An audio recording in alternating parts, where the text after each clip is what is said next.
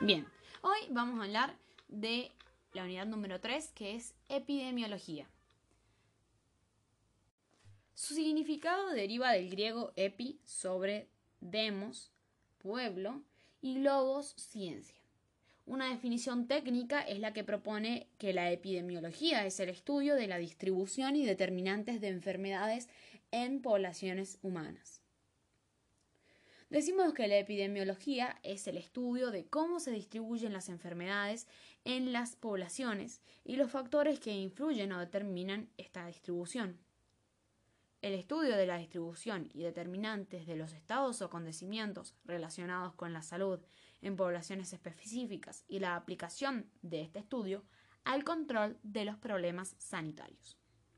Los objetivos de la epidemiología son Identificar la etiología o la causa de una enfermedad y los factores de riesgo.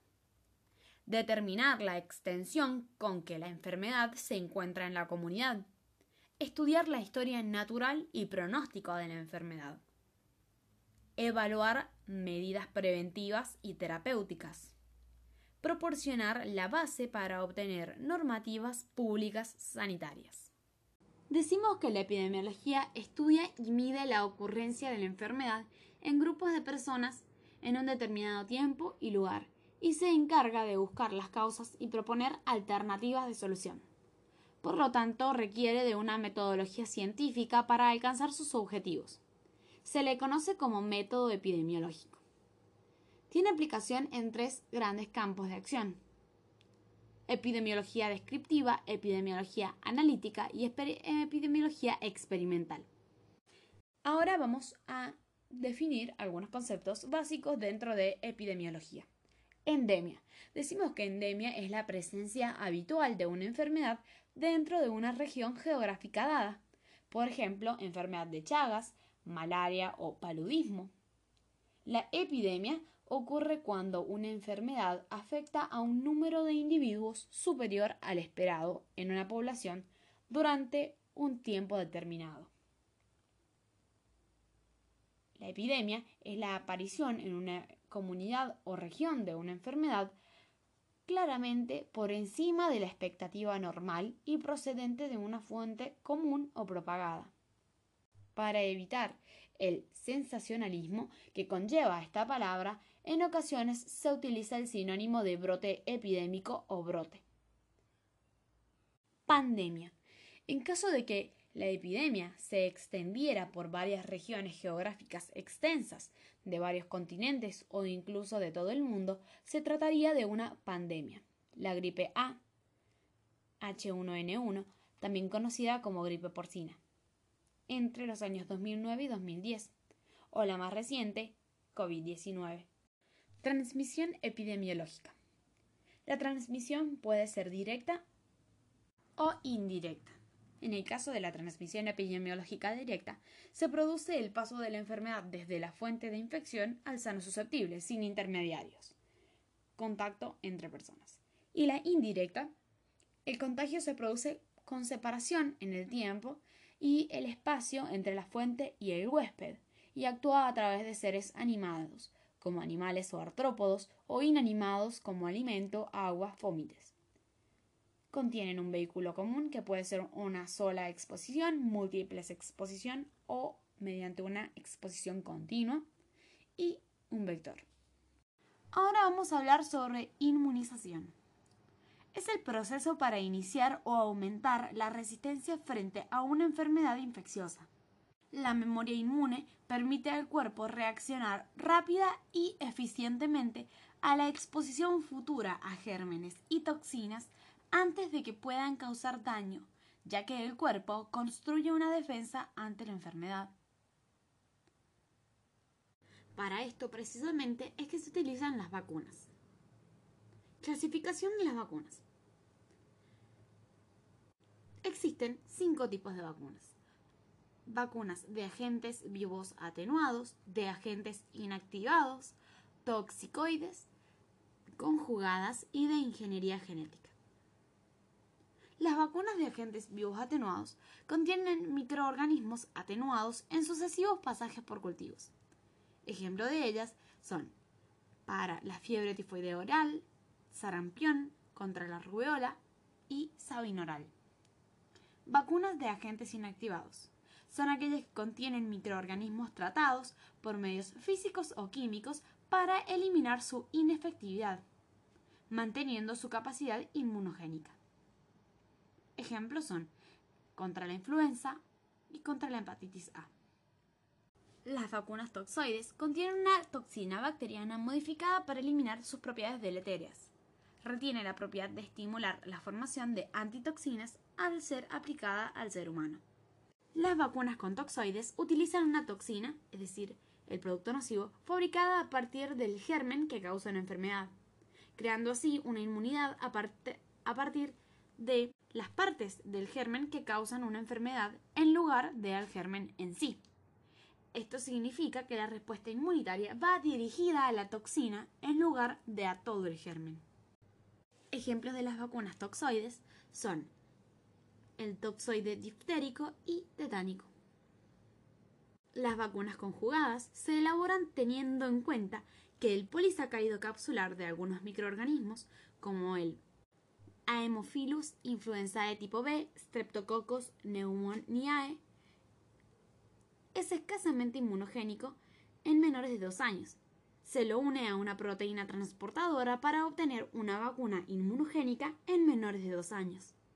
Es decir, que la conjugación se realiza mediante la unión de los polisacáridos capsulares a un transportador de carácter proteico.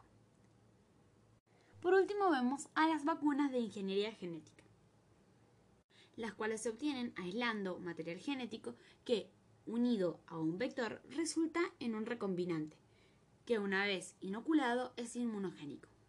Por ejemplo, el meningococo B. Método científico. Es un procedimiento para descubrir las condiciones en que se presentan hechos o sucesos específicos caracterizados por ser tentativos, verificables y de razonamiento riguroso y observación empírica. Según Pardiñas, es un método de trabajo científico, es la sucesión de pasos que debemos dar para descubrir nuevos acontecimientos.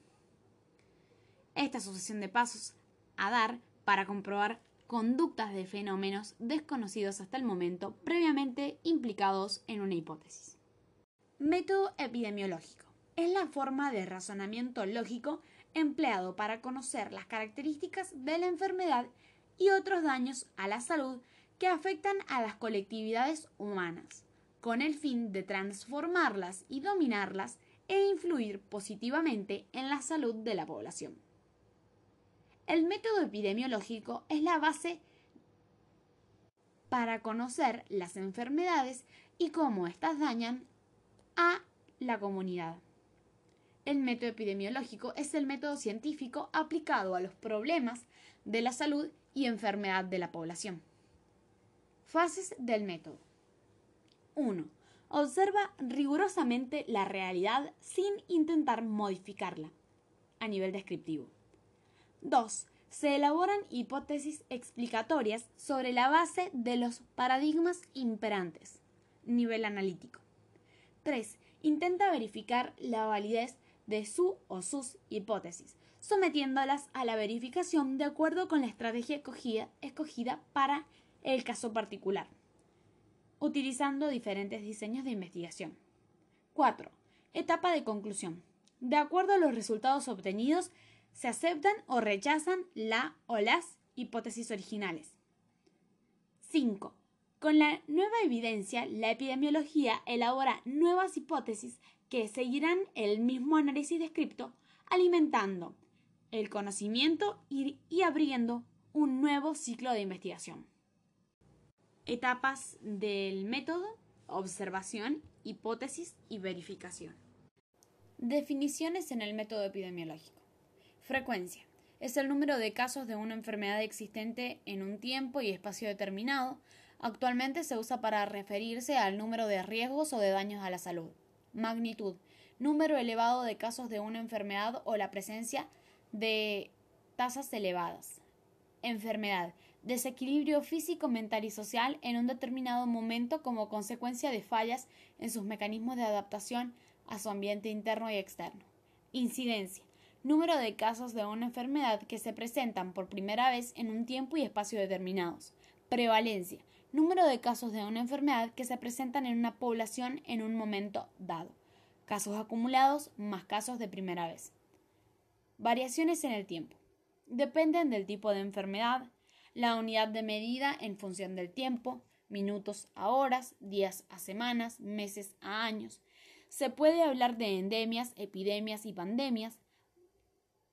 Pueden contener variaciones estacionales, variaciones cíclicas, anuales o más, variaciones inesperadas y de tendencia o comportamientos en periodos de 3 a 5 años.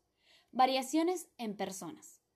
Forma en que se distribuye la enfermedad en la población en función de edad, sexo, raza, ocupación, nivel sociocultural, estado nutricional, hábitos y costumbres, fecundidad y religión. Variaciones en el espacio. Distribución de la enfermedad según el lugar y sus características geográficas, ubicación, clima, altitud, latitud, zona urbana, zona rural, zona marginada, vecindario, barrio, colonia, ciudad, estado, país, continente. Muchas enfermedades son propias de ciertas regiones y difícilmente se presentan en otras. Considerar casos importados, tomando en cuenta los medios modernos de transporte, sobre todo enfermedades de incubación corta. Relación entre método clínico y método epidemiológico. El método clínico, cuyo diagnóstico corresponde a la hipótesis, es un método científico aplicado a la clínica, al estudio que realiza el médico para identificar una enfermedad en un paciente. Se integra en un diagnóstico, propone un tratamiento, establece un pronóstico y logra la recuperación de la salud. El método epidemiológico complementa el estudio clínico de la enfermedad integrando la historia natural de la misma. Utilizando la epidemiología descriptiva, se descubre el comportamiento del fenómeno de la salud y la enfermedad en una comunidad. Una historia natural de la enfermedad a partir de la cual se proponen las acciones en los tres niveles de prevención, que son primaria, secundaria y terciaria. En cada uno de ellos se generan acciones específicas que contribuyen al control de la enfermedad y sus secuelas, en diferentes etapas de la historia natural de la enfermedad. Paralelismo entre el método clínico y epidemiológico. Vamos a hablar primero del método clínico.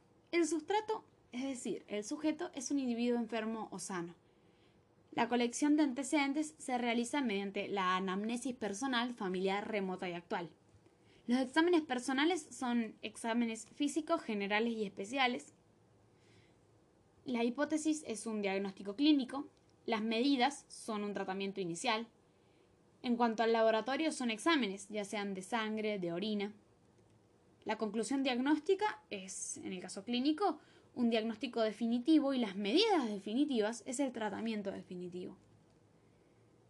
El alta se da cuando eh, la clínica del paciente mejora. El registro de la acción realizada se describe en la historia clínica, epicrisis y la compensación económica son los honorarios cobrados al paciente. Ahora vamos a hablar del caso en el método epidemiológico. El substrato es una comunidad enferma o también puede ser sana.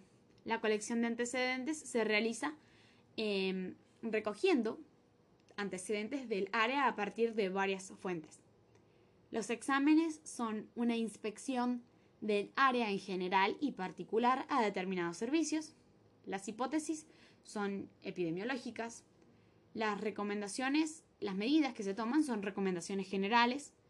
En cuanto al laboratorio, estos son exámenes de agua o de alimentos, dado que se analiza la zona afectada. La conclusión diagnóstica es un diagnóstico epidemiológico. Las medidas definitivas son medidas de control el alta se da cuando eh, se remueve la causa.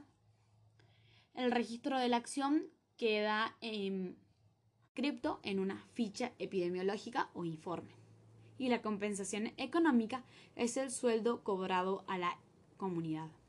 Habiendo descrito todo lo de método clínico y epidemiológico, vamos a realizar la resolución del siguiente Ejemplo. Hepatitis infecciosa. El método clínico es. En la observación se encuentra a un paciente febril, decaído, ictérico. Con la historia clínica se obtiene que hay antecedentes de contacto con caso similar o ingesta de alimentos contaminados. En la exploración se confirma ictericia, coluria y hepatomegalia. Confirmación de diagnóstico, laboratorio, titulación de bilirruinas, transaminasas, ego y examen general de orina. Se realiza una prueba de detección de anticuerpos contra VHC, en la cual busca anticuerpos contra el virus de la hepatitis C en sangre y una prueba de detección de anticuerpos contra VHA, virus de la hepatitis A. El diagnóstico definitivo es hepatitis A o infecciosa. El tratamiento, reposo, dieta baja en grasas, medidas higiénicas personales y de alimentos y cuidadoso manejo de excretas. La evaluación, un pronóstico bueno para la vida y la función si no aparecen complicaciones. El alta del paciente se da cuando las pruebas funcionales hepáticas se normalicen.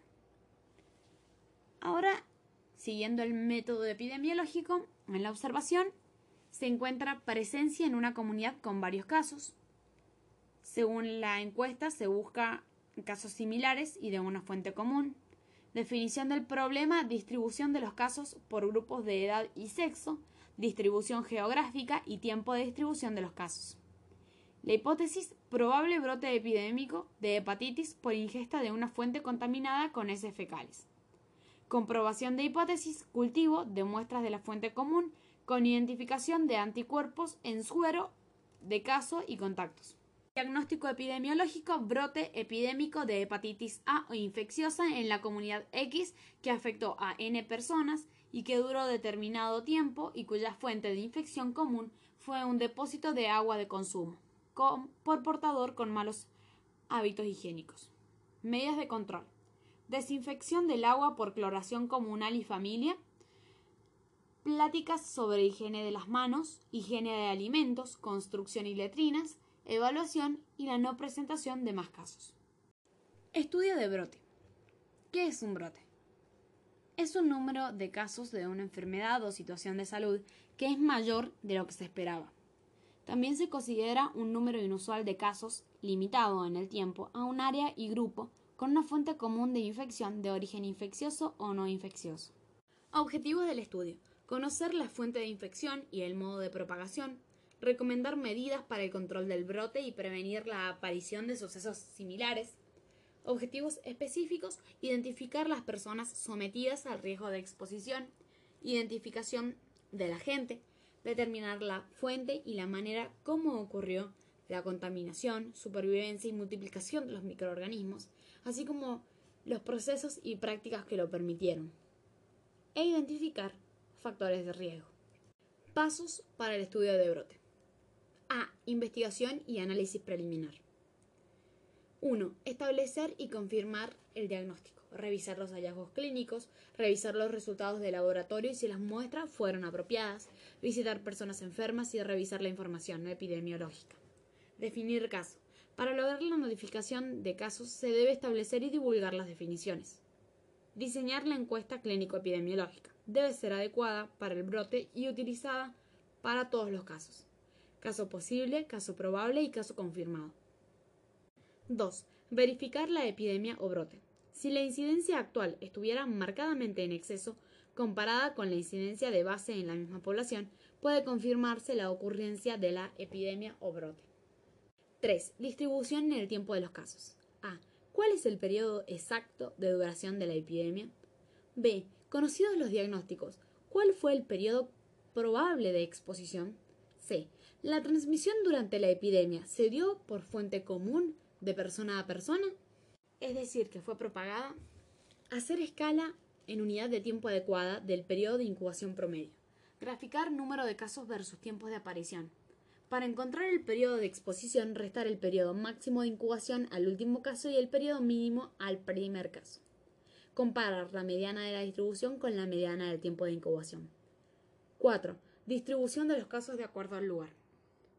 ¿Cuál es la distribución geográfica predominante por localidad de residencia, trabajo u otra? ¿Cuál es la tasa de ataque en los diferentes lugares, barrios, escuelas, etc.? 5. Distribución de los casos según características de persona. ¿Cuáles son las tasas de ataque específicas por sexo y grupo de edad? Este resultado servirá de guía para identificar los grupos según sexo y edad expuestos a mayor riesgo de enfermar. ¿Cuáles otras características distinguen a los individuos de la población general? 6. Fuente de infección, común o propagada. Todos los casos dentro de un periodo de incubación. Fuente común. Comienzo rápido y marcada localización en el tiempo del episodio. Si la fuente es propagada, los casos ocurren dentro de varios periodos de incubación, comienzo lento y no hay localización en el tiempo del episodio. 7. Identificar el modo de transmisión. Si fue directa, respiratoria digestiva y si fue indirecta, el vector y el vehículo. 8. Formulación de hipótesis. Debe ser probable y debe atender fuente del agente, modo de transmisión y exposición que causaron. B. Ampliación de la investigación y análisis. Búsqueda de casos, y la información necesaria de terreno y bibliográfica, juntar la información entre formularios diseñados para el estudio que respondan nuestras hipótesis, consultar bibliografía de brotes similares. C. Conclusiones y recomendaciones. Medidas de prevención y control inmediatas. Difusión de conclusiones y recomendaciones. Informe preliminar y final a las autoridades sanitarias. Y 4. Publicación. Vigilancia epidemiológica. Vigilancia epidemiológica es un sistema que recolecta información sobre los diversos eventos de interés médico-epidemiológico, capaz de analizar la información y proporcionar un panorama sólido que permita iniciar, profundizar o rectificar acciones de prevención y control. Se apoyan en el Sistema Nacional de Vigilancia Epidemiológica SINAVE, el cual se concibe como el conjunto de relaciones formales y funcionales en el cual participan coordinadamente las instituciones del Sistema Nacional de Salud para llevar a cabo de manera oportuna y uniforme la vigilancia epidemiológica. SINAVE, Sistema Nacional de Vigilancia Epidemiológica, tiene por objeto obtener conocimientos oportunos, uniformes, completos y confiables referentes al proceso salud-enfermedad en la población, a partir de la información generada en los servicios de salud en el ámbito local, intermedio y estatal, o sus equivalentes institucionales para ser utilizados en la planeación, capacitación, investigación y evaluación de los programas de prevención, control, eliminación y erradicación, y en su caso de tratamiento y rehabilitación. Vigilancia epidemiológica activa. Es aquella en la cual los encargados del sistema de vigilancia epidemiológica contactan a quienes reportan la información y la solicitan directamente de ellos o acuden a la fuente primaria de los datos, en primera instancia o para comprobar datos dudosos o incompletos. Vigilancia epidemiológica pasiva. Se realiza cuando los miembros de la, del sistema de vigilancia epidemiológica recolectan los datos con base en casos de, que las instituciones rutinariamente registran. Casos que componen la vigilancia epidemiológica. Caso al individuo de una población en particular que en un tiempo definido es sujeto de una enfermedad o evento bajo estudio o investigación. Caso sospechoso. A la persona en riesgo que, por razones epidemiológicas, es susceptible y presenta sintomatología inespecífica del padecimiento o evento bajo vigilancia. Caso probable. A la persona que presenta signos o síntomas sugerentes de la enfermedad o evento bajo vigilancia. Caso confirmado. Al caso cuyo diagnóstico se corrobora por medio de estudios auxiliares, pero presenta signos o síntomas propios del padecimiento o evento bajo vigilancia, así como la evidencia epidemiológica. Caso descartado. El caso sospechoso o probable en quien, por estudios auxiliares, determina que no es causado por la enfermedad que inició su estudio o aquel que no requiere estudios auxiliares, pero presenta signos o síntomas propios de cualquier otro padecimiento o evento bajo vigilancia diferente al que motivó el inicio del estudio, así como la evidencia epidemiológica, en ellos puede o no haber confirmación etiológica de otro diagnóstico. Caso de infección nosocomial.